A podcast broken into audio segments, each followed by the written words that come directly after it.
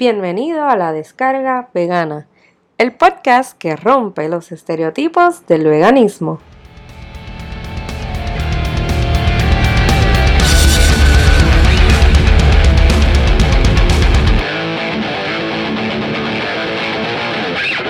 Hola, mi nombre es Cindy Lu y este es el segundo episodio de la descarga vegana.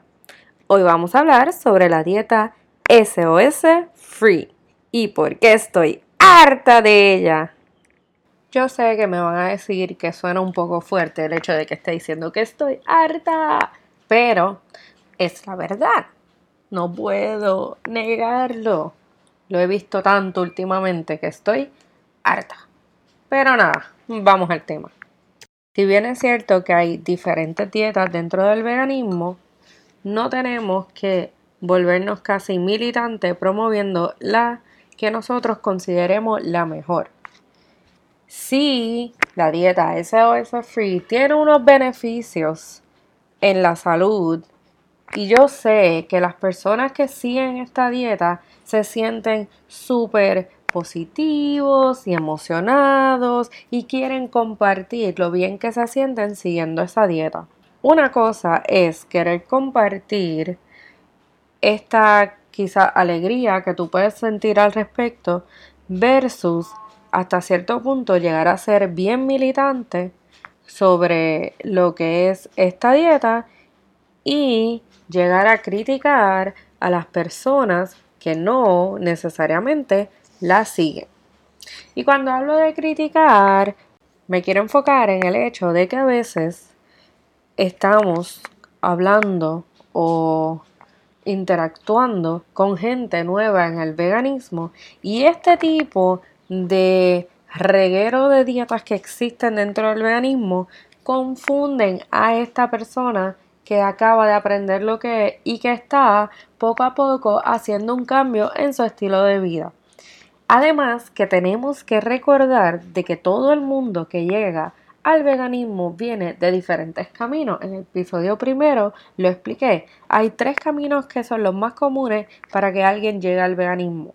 Y por lo tanto, esta persona con la que tú puedes estar conversando, con la que tú puedes estar intercambiando opinión, no necesariamente llegó en el camino donde estaba buscando la dieta ideal, la dieta más saludable, la dieta perfecta. No hay tal cosa como la dieta perfecta. Sí, estoy diciendo que no hay tal cosa como la dieta perfecta. Y yo lo creo así. Por eso es que no creo en el militantismo sobre lo que es este estilo de dieta SOS Free. Y para los que no saben lo que es, dentro del veganismo existe eh, un estilo de comer que lo conocen como Whole Food Plant Based de hecho, este término lo hicieron para separar a la gente que solamente come whole food plant based y que no necesariamente sigue un estilo de vida vegano. Nada, el punto del whole food plant based es que comes alimentos en base de planta integral, por lo tanto esta persona no consume alimentos procesados. Y dentro de whole food plant based también existen dos vertientes, la vertiente que no consume ningún tipo de aceite, y la vertiente en que incluye un poco de aceite en la dieta. Entonces, el SOS Free, y lo que significa es S o S, son siglas en inglés para Sugar, Oil and Salts, eh, sal, azúcar y aceites. Y obviamente, pues free es que estás consumiendo alimentos que no tienen ninguna de estas tres añadidas. No es que dejas de comer azúcar, por ejemplo, que está incluido en la fruta es que simplemente no utilizas azúcares añadidas en tu comida. Entonces, ya que más o menos te expliqué de qué se trata la cosa, es obvio que todos podemos entender y observar y comprender por qué es que esta dieta quizás eh, es tan positiva, llama tanto la atención y es atractiva para la gente que quiere obtener una salud óptima. Pero a la misma vez podemos mirarlo desde la perspectiva de que no todo el mundo necesariamente quiere esto. Creo que en el Internet y en nuestras manos, a nuestro alcance, hay mucha información sobre lo que es y lo que no es saludable a la hora de comer para todo el mundo. Y aún así hay gente come de la manera que quiere comer.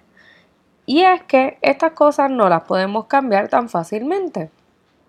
Y no necesariamente todo el mundo las quiere cambiar, punto. Por lo tanto, ahí es donde yo tengo el issue con esta dieta porque usualmente lo que he visto en las redes es que la gente que la promueve habla de ella y la sigue son bien militantes en contra de la gente que no necesariamente lo hacen. Y esto es un problema para mí porque está rayando en lo que es eh, un fanatismo. Y no hay por qué llegar a esto. Punto. Yo pienso que esto hasta cierto punto es espanta a la gente que quiere tratar el veganismo, hasta cierto punto le da más estrés a la gente que quiere intentar este estilo de vida. Así que el militantismo no es algo que ayuda al veganismo como estilo de vida y al promover lo que debe ser eh, el veganismo, punto. En mi opinión, si nosotros queremos enseñar independientemente lo que sea, este estilo de vida, esa dieta en particular, lo que sea, debemos tratar de enseñar sin imponer. Sin imponer me refiero a que yo no voy a juzgarte cuando te estoy dando una enseñanza. Enseñar sin imponer me refiero a que simplemente le mostramos, ya sea con acciones, ya sea hablando sobre el tema a la persona, el por qué para nosotros es positivo o eh, interesante o nos llama la atención este tipo de comida, este estilo de vida, etc. Y dejamos que la persona sea su propio juez y dejamos que la persona decida por cuenta propia si esto es lo mejor para él o ella y si es así, pues qué bien. Y si no es así, pues nosotros por lo menos hicimos el approach y tratamos de educar sin ser bien pushy e imponente de lo que son nuestras creencias o de lo que es nuestro estilo de comer. Punto. Aparte de el militantismo que he visto en las redes, lo otro que me parece un poco eh, frustrante es el hecho de que este estilo de vida se distancia del propósito del veganismo.